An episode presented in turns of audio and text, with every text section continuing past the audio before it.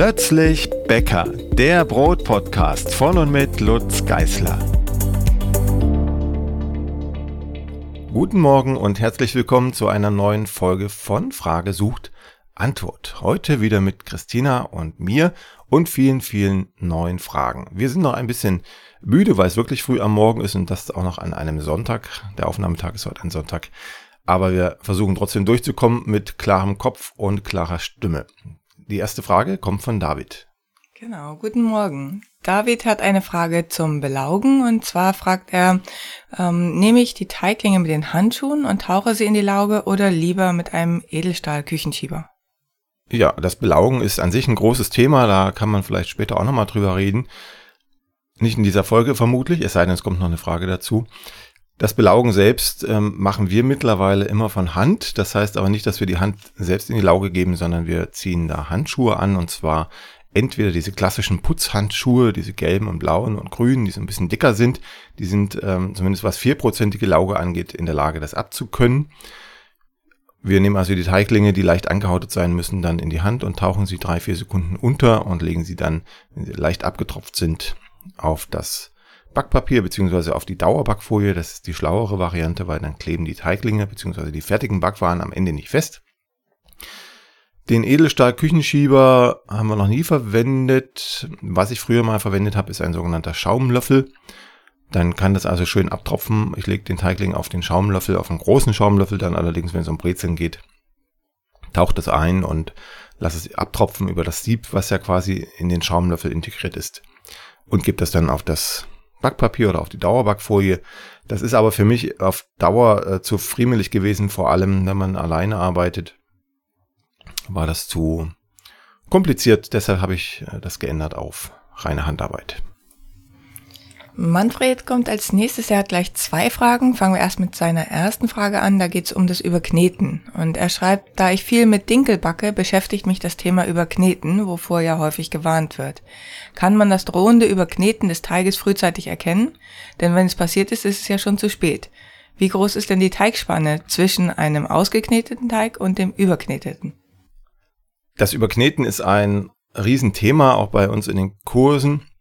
Man hat da relativ viel Angst als normaler Hobbybäcker, braucht sie aber gar nicht zu haben. Erst recht nicht bei Weizen, bei Dinkel schon eher, wenn es um alte Dinkelsorten geht, die also einen relativ weichen Kleber haben, dann passiert das schneller als bei Weizen, aber auch da nicht allzu schnell. Wir haben das letztens bei einem Einbackkurs ausprobiert für die Teilnehmer und auch da haben wir auf dem Dinkelteig ziemlich lange rumkneten müssen, bis da die ersten Anzeichen von Überknetung stattfanden. Manchmal unter bestimmten Bedingungen funktioniert es dann aber doch erstaunlich schnell und dann ist es eben vorüber, dann ist vorbei, wie Manfred schon schrieb. Deshalb, woran erkenne ich das Überkneten? Überknetet ist ein Teig erst dann, wenn er vorher schon einmal richtig glatt und straff war oder geschmeidig, nennen wir es mal geschmeidig, glatt und geschmeidig. Wenn er also die ganze Zeit irgendwie vor sich hin rührt und noch so ein bisschen rissig, grisselig ist, dann äh, ist er definitiv noch nicht überknetet. Die Entwicklung ist also wie folgt. Man mischt die Zutaten zusammen, bekommt dann irgendeine lose Masse an Teig und entwickelt das über das Kneten langsam zu einem stabilen Teiggerüst. Stabil heißt eben glatt und geschmeidig. Und erst wenn er glatt und geschmeidig ist und ich dann weiter knete, dann kann es passieren, dass er noch glatter und geschmeidiger wird und anfängt zu glänzen auf der Oberfläche, immer feuchter wird scheinbar an der Oberfläche und äh, so langsam auch wieder weicher. Also wenn man das Ganze beobachtet in der Knetmaschine, dann wird sich der Teig in der Entwicklung immer weiter verfestigen, sich immer weiter Richtung Haken ziehen, weil er eben fester wird. Und wenn er dann irgendwann glatt und geschmeidig ist und anfängt zu glänzen und sich wieder vom Haken etwas weiter weg bewegt und wieder stärker an der Schüssel klebt, und man dann im Zweifel auch mal die Maschine anhält und den Haken nach oben zieht oder mit den Fingern reingeht und man hat so dünne, klebrige Fäden in der Hand, dann ist der Teig überknetet. Vorher ist er nicht überknetet, braucht man also wirklich keine große Angst haben. Die Risiken, die zur Überknetung führen, sind neben der Getreidesorte, also vorrangig Dinkel, auch ähm, eine zu hohe Teigtemperatur, also alles über 28 Grad ist prädestiniert, schneller überknetet zu werden. Wenig Salz oder gar kein Salz im Teig, das kann auch passieren. Wenn man es vergisst, dann überknetet man den Teig deutlich schneller, als wenn das Salz im Teig steckt. Und ähm, bei relativ festen Teigen, ne, da ist die Knetintensität größer und dann kann man den Teig auch relativ schnell überkneten. Bei Dinkel, wohlgemerkt. Bei Weizen muss man sich schon echt Mühe geben. Also sagen wir mal so, bei Weizen ist die Teigtemperatur viel schneller oben, als der Teig überknetet ist, ausgeknetet und dann überknetet ist. Und das bedeutet, dass man so ab 28 Grad den Teig sowieso nicht mehr richtig auskneten kann. Man kann ihn dann also auch nicht mehr richtig überkneten. Wenn der Teig aber ausgeknetet war und die Teigtemperatur jetzt äh, durch das lange Weiterkneten steigt, dann kann man ihn wohl überkneten. Letztendlich geht es darum, den Teig zu beobachten in der Maschine, zu schauen, wann wird er glatt und geschmeidig und dann kann man auch aufhören. Das Plateau, auf dem man sozusagen weiterkneten kann, ohne dass was passiert, ist bei Weizen viel länger, also die sogenannte Knettoleranz viel größer als bei Dinkel, vor allem bei den alten Sorten. Vielleicht noch kurz dein Bild. Du sagst ja immer, äh, ein gut ausgekneteter Teig sieht aus wie italienische Eiscreme. Und wenn man dann weiter knetet, dann kriegt er irgendwann mehr so diese Softeis-Konsistenz, oder? Genau. Das könnte man im Notfall noch retten, wenn es denn nur Softeis ist, indem man dann schnell aufhört und den in den ersten 30, 40 Minuten ein, zwei Mal faltet, dehnt und faltet. Dann fängt er sich in aller Regel wieder. Wenn man einfach weiterknetet, weil man gar nicht an der Maschine steht zum Beispiel, dann äh, geht es von Softeis auch eher in, naja, Eis über, das zu lang in der Sonne stand. Dann kommen wir zu Manfreds zweiter Frage. Da geht es um die Stockgare. Und da schreibt er, ist die Volumenzunahme des Teiges in der Stockgare die einzige Möglichkeit, an der ich erkennen kann, wann ich den Teig formen soll? In Schüsseln, die nach oben weiter werden, ist die Volumenzunahme sehr schlecht zu beurteilen. Die Angabe der Volumenzunahme ist für mich immer nur so ein Mittel zum Zweck, dass man überhaupt als unerfahrener Hobbybäcker zu Hause eine Ahnung bekommt, was meint der Kerl denn, wann ich das formen soll. Die Volumenzunahme ist aber eigentlich nur ein Aspekt und äh, auch relativ ungenauer, ne, weil ja tatsächlich das von der Schüsselform abhängt und man dann schon ein ganz gutes Augenmaß bräuchte, um genau die Volumenverdopplung zum Beispiel abzuschätzen. Da bräuchte man dann eher ein Messbecher oder sowas, ne, wo man wirklich das Volumen ablesen kann. Aber dann wird man merken, oh, der Herr Geißler sagt zwar immer Verdopplung, aber es ist vielleicht gar keine Verdopplung, sondern vielleicht knapp drunter oder knapp drüber. Deshalb ist es eben nur eine Abschätzung. Ähm, wichtig ist, dass der Teig je nach Gebäck, das ist die Einschränkung, gut aufgegangen sein muss oder weniger gut. Also, jetzt kommt so wieder die Verdopplung und äh, Volumenangabe. Wenn man jetzt einen Roggenteig hernimmt, dann sollte der sich fast gar nicht vergrößert haben nur so ein bisschen angegangen sein. Wenn man jetzt einen Ciabatta backen möchte oder ein, ein Baguette, also mit großen Poren, dann sollte sich das Volumen in der Stockgarer schon deutlich vergrößern. Also da muss richtig viel Gas drin sein. Aber abhängig vom Mehl, von der Mehlqualität kann das eben mal heißen, dass es verdoppelt sich circa. Es kann auch mal mehr als Verdopplung sein. Man muss den Teig beobachten und dann auch beobachten, was am Ende bei rauskommt, am Ende aus dem Ofen. Also ich sage pauschal, wenn es eine Grobporigkeit haben soll, dann ungefähr Verdopplung des Volumens. Also auf jeden Fall müssen richtig viele Blasen im Teig zu sehen sein. Der muss schön aufgegangen sein, aber noch stabil, also nicht einfallen. Und äh, wenn es um eine eher gleichmäßige feine Porung geht, wie beim Roggenbrot beispielsweise, dann lässt man den Teig nur so ein bisschen anspringen, also maximal 30 bis 50 Prozent ähm, Zuwachs an Volumen. Auch das ist wieder eine Schätzung, nur damit man ungefähr ahnt, wo die Unterschiede liegen zwischen den entsprechenden Angaben.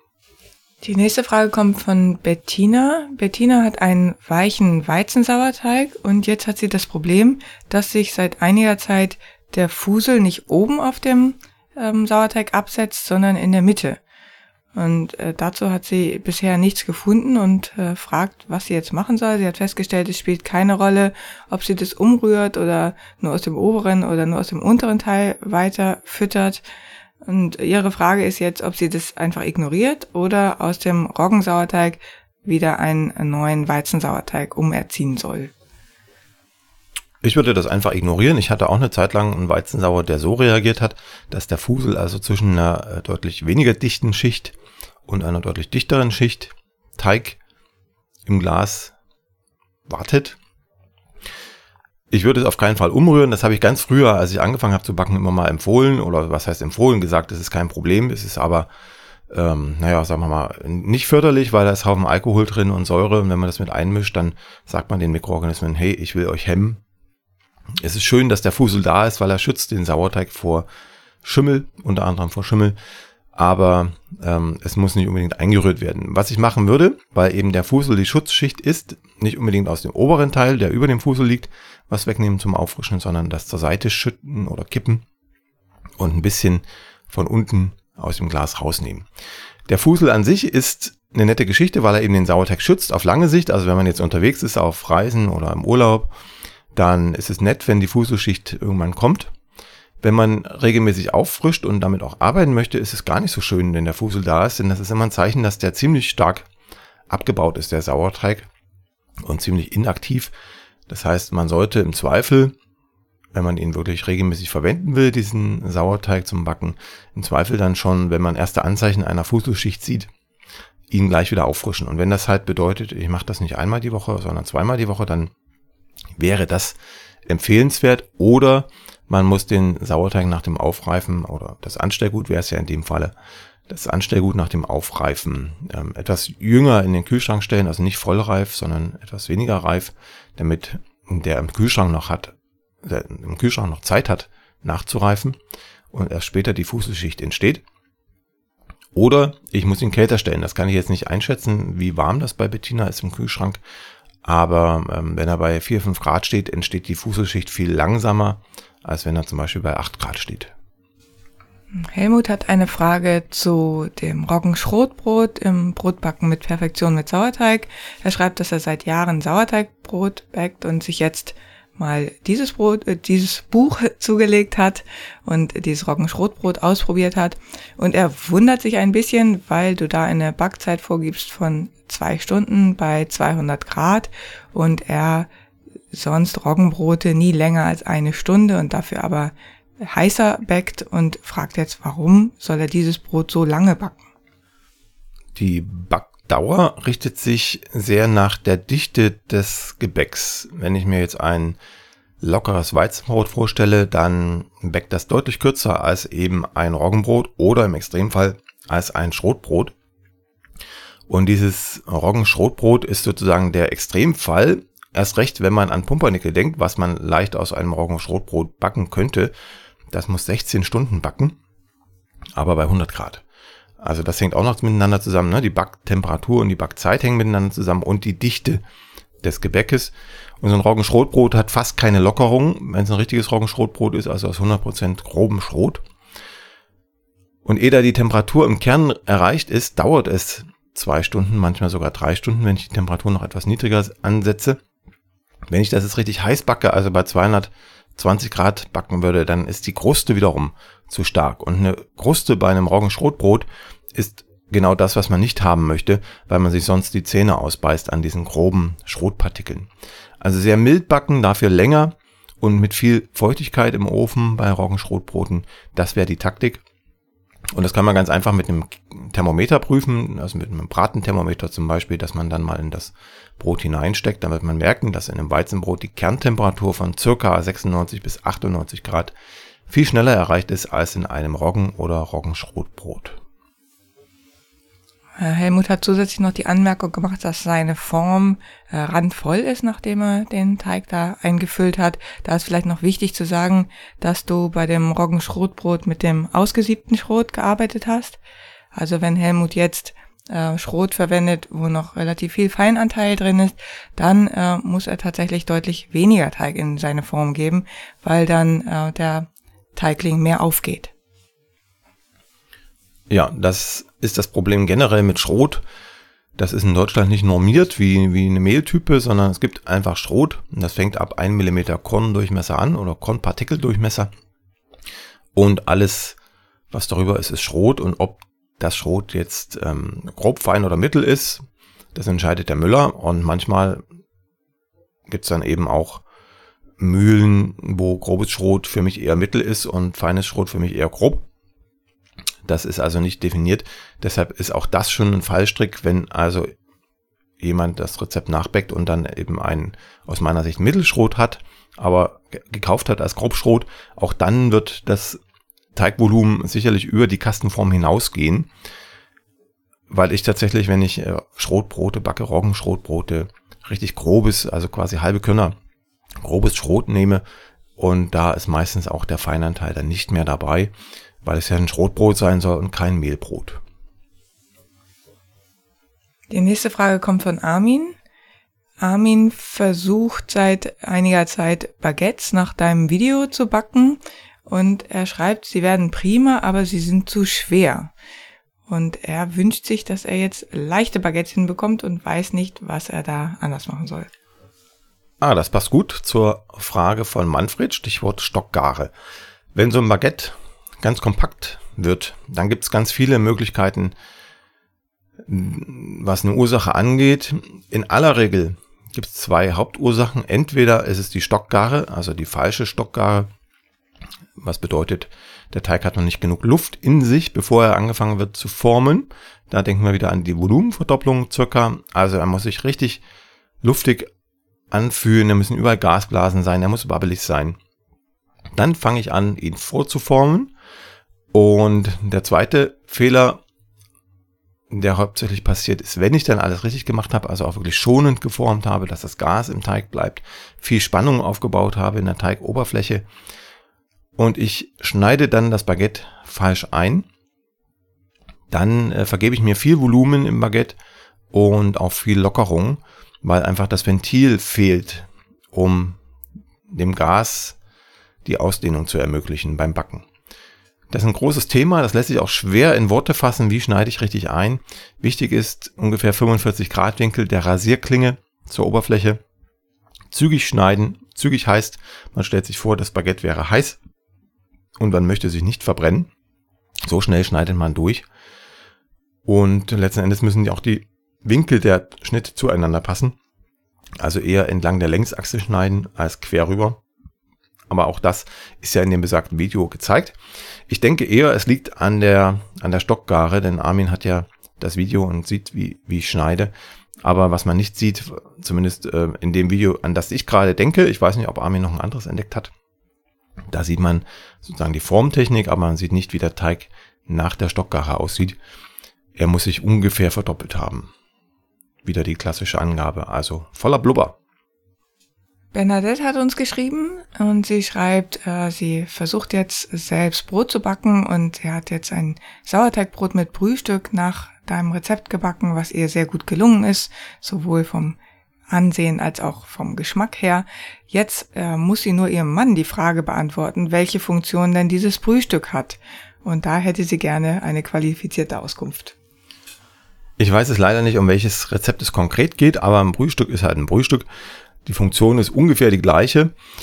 Brüh, sagt das Wort, heißt, man überbrüht mit kochendem Wasser eine Substanz, um es mal ganz allgemein zu sagen. In aller Regel ist das entweder Schrot oder Altbrot, also in unserem Fall meistens geröstetes Altbrot, das wir dann auch noch fein mahlen, im Glasmixer in aller Regel. Und das wird überbrüht. Ich gehe jetzt mal davon aus, dass Bernadette ein solches Rezept gefunden hat mit einem Altbrotbrühstück. Dann hat dieses Brühstück mehrere Funktionen. Die Hauptfunktion aller Brühstücke und auch fast aller Kochstücke und ähm, Quellstücke ist gebundenes Wasser in den Teig zu geben. Man möchte also den Teig irgendwie formbar halten, also nicht zu weich machen. Man möchte trotzdem ein sehr saftiges Brot haben. In dem Falle gibt man das Wasser nicht in flüssiger Form in den Teig, sondern in gebundener, quasi in schnittfester Form und ähm, bindet es in diesem Beispiel an das Altbrot. Das bindet ziemlich viel Wasser, erst recht, wenn man es mit kochendem Wasser überbrüht, und zwar die dreifache Menge seines Eigengewichtes. Wenn ich also auf 100 Gramm ähm, Altbrot gehe, dann packe ich da 300 Gramm kochendes Wasser dran und dann ist es, wenn es ausgekühlt ist, eine ähm, relativ feste Substanz, relativ fester Brei, der dann in den Brotteig fällt. Die zweite Funktion eines Altbrotbrühstückes ist es, mehr Geschmack in den Teig zu bringen, in das Brot zu bringen, denn das Altbrot selbst hat ja schon, wenn es ein gutes Brot war, tollen Geschmack und wenn ich es dann auch geröstet reingebe, dann habe ich noch viel, viel mehr Röstaromen, also so eher Malznoten noch mit im Brot und das macht sich immer gut. Also ich habe dann sehr saftiges, sehr aromatisches, lange frisch bleibendes Gebäck. Astrid möchte gerne wissen, wie sie die Backzeit verlängern muss, wenn sie die Zutaten verdoppelt. Sie backt äh, Brot mit Sauerteig und bisher sind äh, die Brote außen immer ziemlich fest geworden und waren innen noch nicht ganz durchgebacken. Die generelle Antwort wäre erstmal natürlich ja. Die Backzeit verlängert sich, wenn man die Teigmenge erhöht. Wie sehr sie sich verlängert, das hängt dann wieder vom Einzelfall ab. Es gibt so eine Faustregel, die ist aber wirklich nur zum groben Überschlagen, die da heißt, bei Weizenbroten ähm, verlängert sich die Backzeit alle 250 Gramm um fünf Minuten. Das heißt, wenn ich von einem Kilo Teig ausgehe und ich packe da ähm, 50 Prozent mehr Teig in, den, in das Brot rein, dann würde ich also auf 500 Gramm mehr Teig kommen. Das bedeutet 10 Minuten mehr Backzeit. Bei Roggen sind es dann 10 Minuten alle 250 Gramm, also die doppelte Zeit im Vergleich zum Weizen. Das hatten wir auch gerade schon besprochen bei dem Schrotbrot-Thema, weil das Roggenbrot einfach viel kompakter, viel dichter ist, braucht die Wärme länger, ehe sie im Kern ankommt. Und wenn ich Mischbrote habe, dann ist es irgendwo zwischen 5 und 10 Minuten alle 250 Gramm mehr Teig. So, das ist eine schöne, schöne äh, Theorie oder eine schöne äh, Faustformel.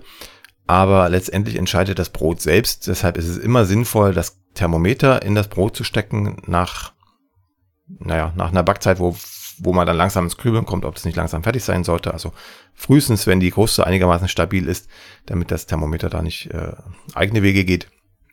Also Thermometer reinstecken, 96 bis 98 Grad Kerntemperatur bei normalen Broten ist das Ziel.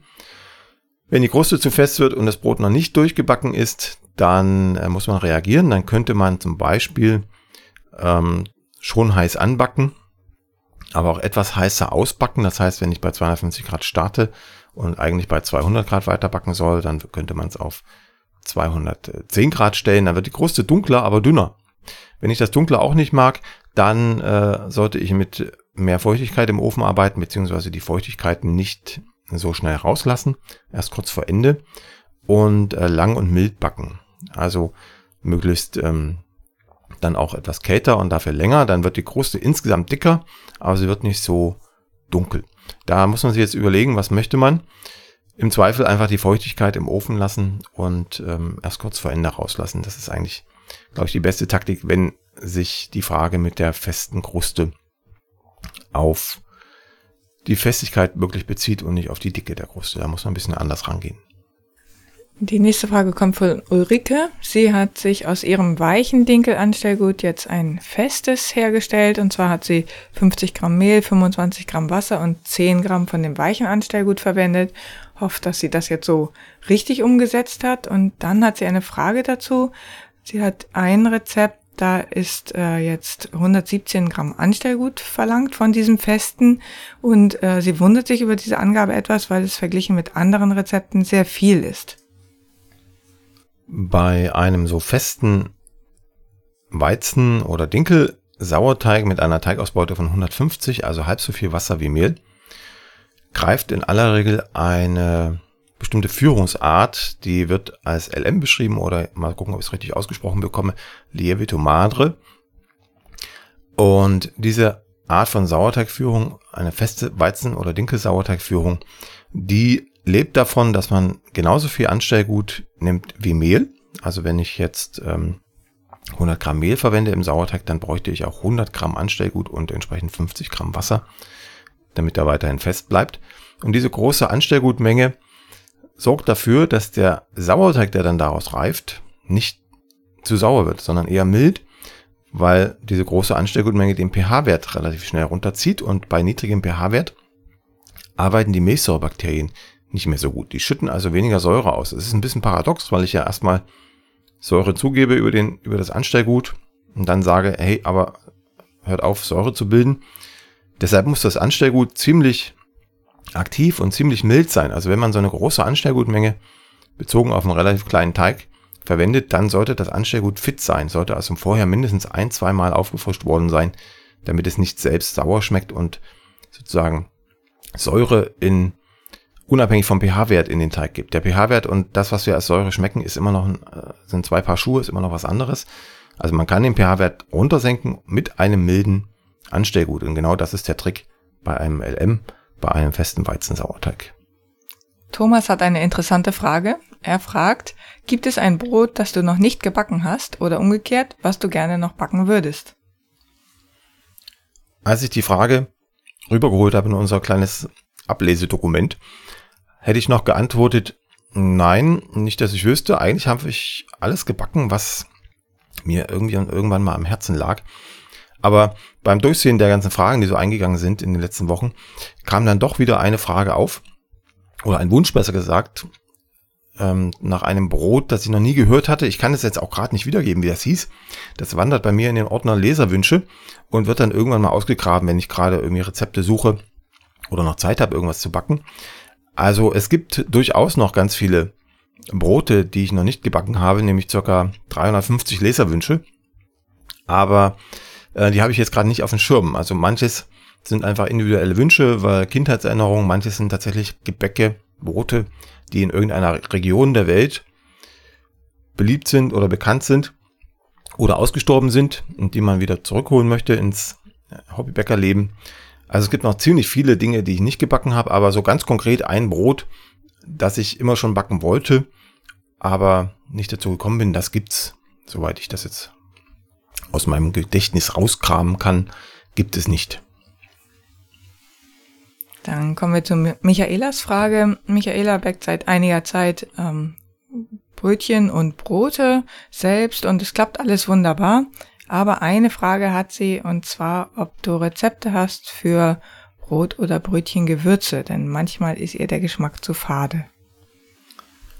Da müsste ich jetzt eigentlich rückfragen, ob sie wirklich Rezepte für Gewürzmischungen meint oder ob sie einfach Backrezepte mit Gewürz im Brotteig oder Brötchenteig meint. Ich gehe jetzt mal vom letzteren aus.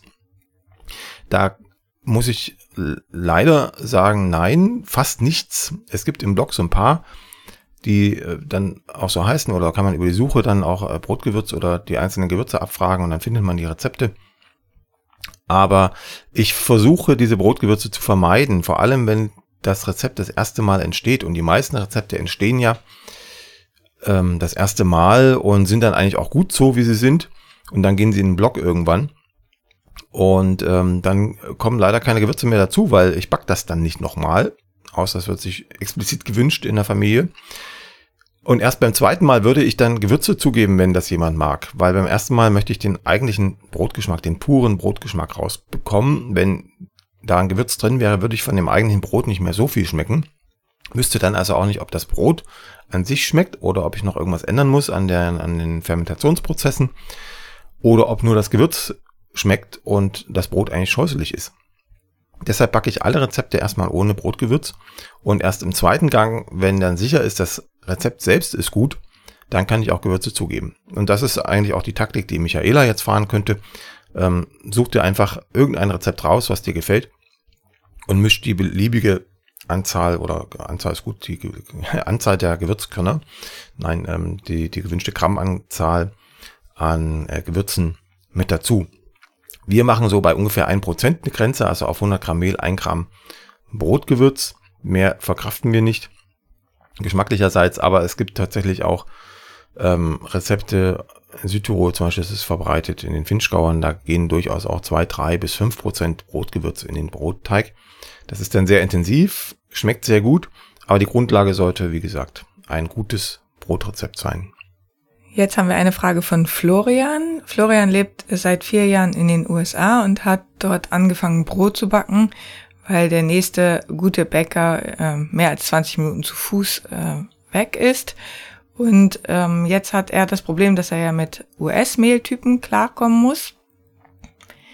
Da hattest du irgendwann mal eine Umrechnung, aber ähm, er hat das Problem, dass es äh, erstens schwierig ist, an sauberes Mehl ranzukommen und außerdem und extrem teuer und äh, dass selbst normales Biomehl meistens noch Gerstenmalz enthält. Und die Frage ist jetzt, gibt es sonst noch Unterschiede in Bezug auf das Umrechnen, die einen Einfluss haben könnten? leider ganz viele, aber so viele Faktoren, die man nicht einbeziehen kann in das sogenannte Umrechnen. Das ist ja auch eher, also eigentlich der falsche Begriff, sondern man sucht sich ein Äquivalent, das so annähernd das Mehl trifft, das man in Deutschland verwendet hätte. Aber eigentlich ist es auch egal, weil selbst in Deutschland, wenn ich da zwei verschiedene 550er nehme, kommen zwei verschiedene Arten von Gebäck raus, die zumindest anders schmecken und gegebenenfalls anders aussehen oder sich der Teig anders verhält. Also man würde schon, so wie Florian das hier schreibt, ähm, das All-Purpose Flour verwenden statt 550er. Ähm, es gibt auch noch Bread Flour, da würde man dann das als Ersatz nehmen für 1050er Weizen zum Beispiel. Also das schon, aber es gibt äh, tatsächlich Unterschiede. Also in aller Regel ist in den USA jedes Weizenmehl, also jedes All-Purpose Flour, kleberstärker als die deutschen 550er. Insofern würde mehr Wasser reinpassen und äh, das Brot ein bisschen lockerer werden, vielleicht auch etwas grobporiger, wenn es um Baguette und Ciabatta und ähnliche Geschichten geht. Aber viel mehr kann man nicht beachten. Man kann natürlich gucken, ob auf der Tüte noch irgendeine andere Angabe zur Kleberqualität draufsteht, dann kann man es ein bisschen einschätzen, ne? ob man jetzt eher ein Mehl für eine Langzeitführung hat, also wenn da ein, hoher W-Index zum Beispiel draufsteht oder wenn da, da konkret draufsteht, für welches Gebäck das Mehl geeignet ist. Das ist in Deutschland eher selten zu finden, weil es einfach viel Geld kostet, äh, diese Analytik zu machen und kleine Mühlen das sich nicht leisten können.